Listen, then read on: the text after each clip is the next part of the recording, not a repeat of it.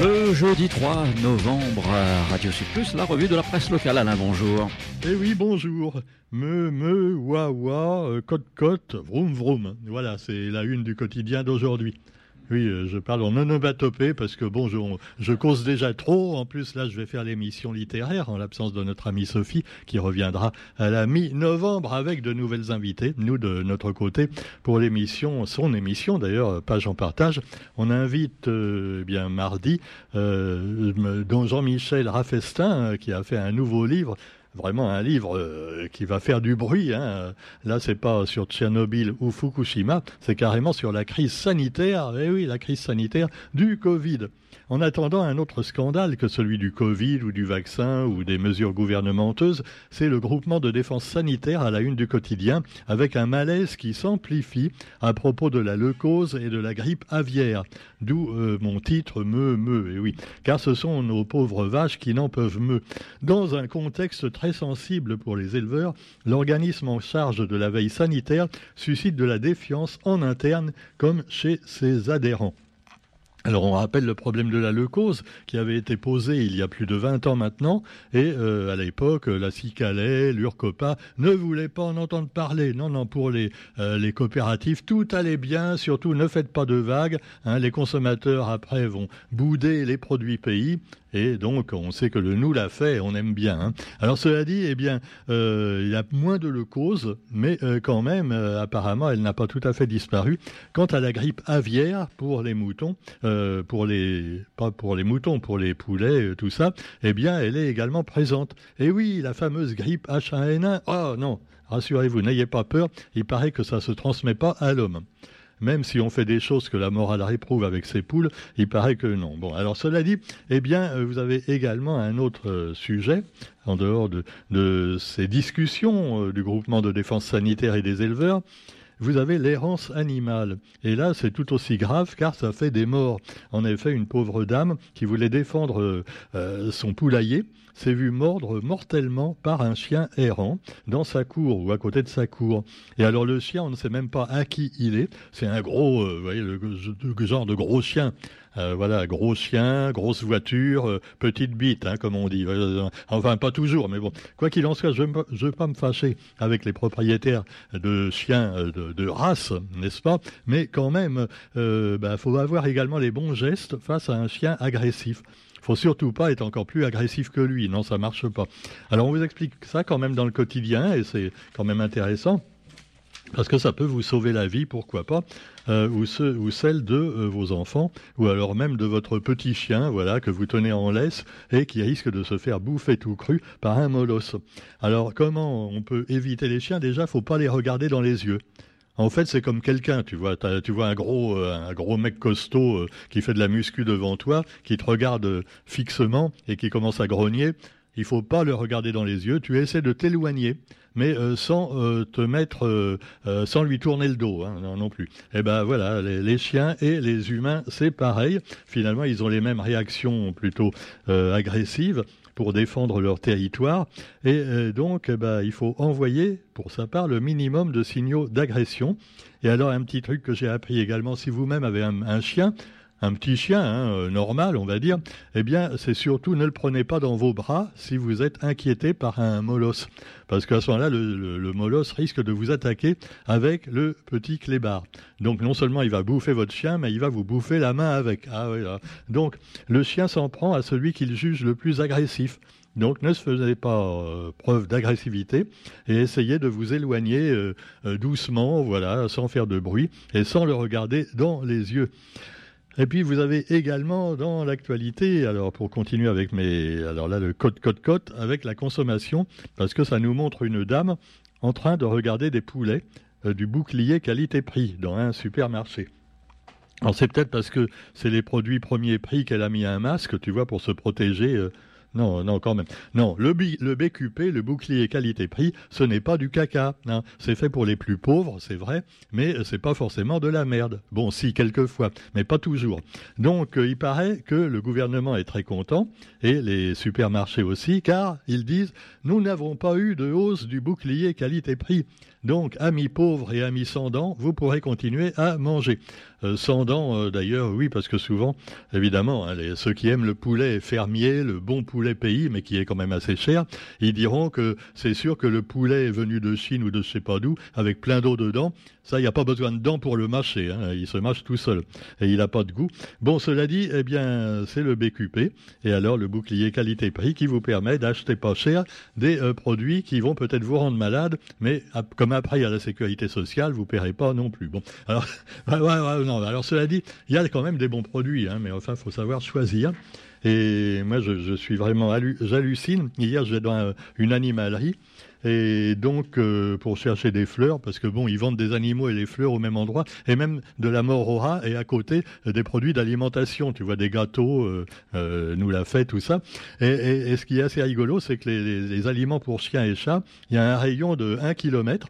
Et tu as même, j'ai vu, alors je l'ai mis sur Facebook tellement c'est beau, tu as des, espèces de, de croquettes, c'est pas des croquettes, c'est des trucs pour le chien, que le chien se fasse les dents dessus. Et alors, c'est à base de fromage de yak. Yak, oui, oui, yak, vous avez bien entendu. Le yak, c'est cette espèce d'animal euh, qui vit dans des, euh, dans des montagnes, euh, je sais pas, au Tibet ou je sais pas où. Et alors, tu vois, l'empreinte carbone, je te dis pas, tu vois. Alors, on met du fromage de yak pour les chiens, et pendant ce temps-là, les pauvres gens, ils mangent des boucliers qualité-prix avec plein de colorants et de produits chimiques dedans. Alors, euh, chercher l'erreur quand même, tu vois, quand on a les moyens de payer 15 euros pour trois croquettes de yak pour son chien, je ne sais pas si on est vraiment à plaindre. Hein. Bon, quoi qu'il en soit, eh bien, euh, pourquoi un bouclier qualité-prix plus? Alors là, c'est un autre article également.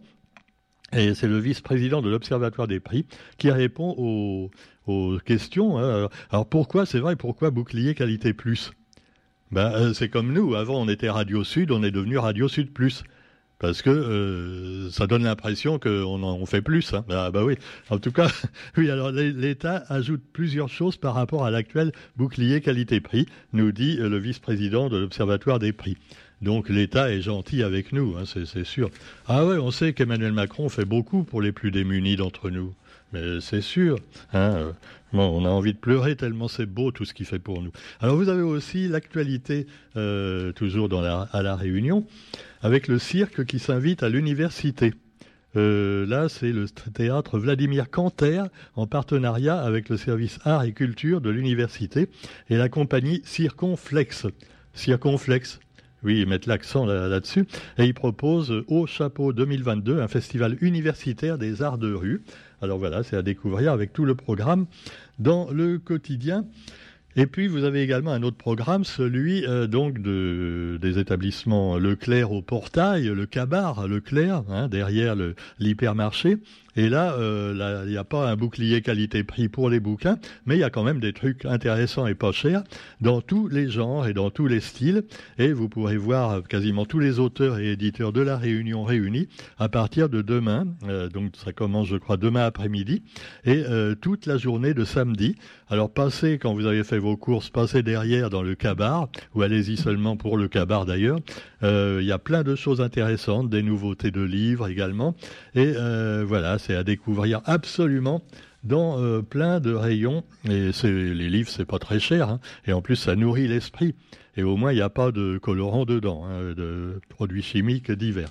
Bon, vous avez aussi l'actualité nationale et internationale avec alors la Corée du Nord qui fait encore parler d'elle car eh bien euh, la Corée du Nord a lancé au moins 23 missiles dont l'un est tombé près des eaux territoriales sud-coréennes. Ah, s'en est fallu de peu. Hein. Un jour, ils vont se planter, ils vont, euh, ils vont pas le faire exprès, mais il y en a un qui va tomber sur Séoul, pof. Euh. Ah, déjà, ils ont eu un Halloween assez, assez hard, mais là, ce sera carrément Squid Game. Alors, cela dit, eh bien, selon Séoul, la capitale de la Corée du Sud, c'est la première fois depuis la division de la péninsule après la guerre de Corée, en 53, qu'un missile nord-coréen tombe si près des eaux de la Corée du Sud. Et puis, Bolsonaro sort du silence et autorise la transition avec Lula bah, manquerait plus qu'il l'autorise pas, tu vois, bah, bah, quand même. Bon, Bolsonaro, voilà, le destructeur de la forêt brésilienne dans son propre pays, et euh, il a échoué dans sa tentative de réélection, mais de peu, hein, de très peu, et il aurait pu évidemment foutre le bordel, mais il a quand même décidé de s'abstenir pour l'instant. Peut-être qu'il a demandé l'avis aussi des Américains du Nord. Hein. il a demandé à la CIA. Euh, Bon, qu'est-ce qu'on fait maintenant euh, C'est les communistes qui ont gagné, là. Vous allez intervenir ou pas? Et l'Amérique lui a dit non, parce que pour l'instant, Joe Biden, euh, il est plutôt du côté des démocrates, tu vois. ça aurait été Trump peut-être, mais là, on n'est pas sûr. Bon, démerde-toi. Alors évidemment, Bolsonaro, pour l'instant, il dit bon, ok, je laisse Lula passer, et puis après, on verra bien. Alors il organisera certainement plein de pots de bananes, tu vois. Ah ouais, c'est sûr, hein. le mec, il va souffrir. Et puis pendant ce temps-là, eh bien, en Israël, eh bien, c'est Netanyahou, Netanyahou euh, voilà, c'est pas Netanyahou noyau d'olive, non. Netanyahou qui se rapproche du pouvoir avec l'extrême droite pour l'aider. Et eh oui, il revient encore. Euh, il a au moins 90 ans, lui, c'est pas possible. Alors euh, évidemment, c'est un peu comme Poutine ou d'autres chefs d'État, tu vois. Bon, quand il est obligé de s'en aller pour raison euh, de constitution, soit il change la constitution, soit il s'en va euh, 5 ans ou 4 selon les États, et puis après, il a le droit de revenir.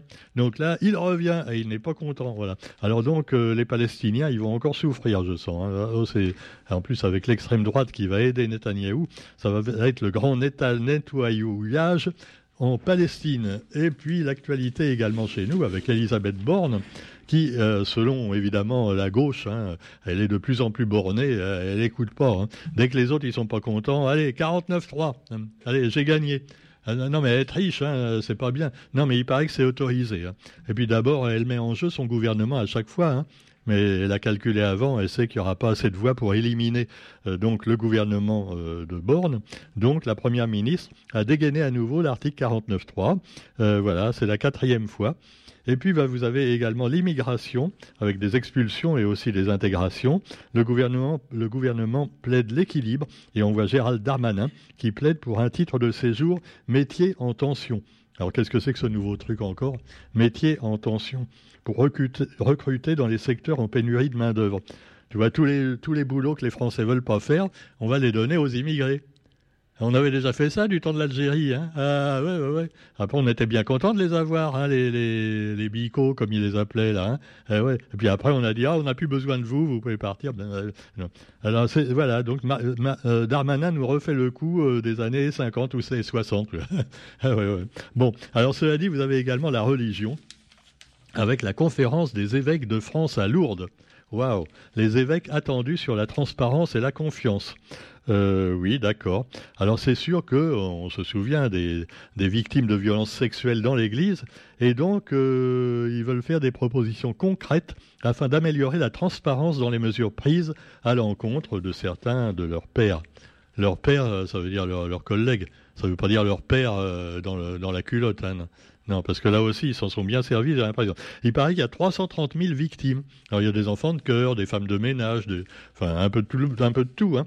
Et euh, cela dit, euh, c'est sûr que cette manie aussi, tu vois, on ne sait plus reconnaître les hommes des femmes, parce que les curés et les enfants de cœur, ils sont en, en robe, déjà, tu vois. Bah ouais. T'as envie de mettre la main dessous, fatalement. Alors, cela dit, voilà, la place des traditionalistes également, qui eux, évidemment, nient tout en bloc. Hein. Non, non, traditionnaliste. Tradition, c'est la position du missionnaire. Point barbe.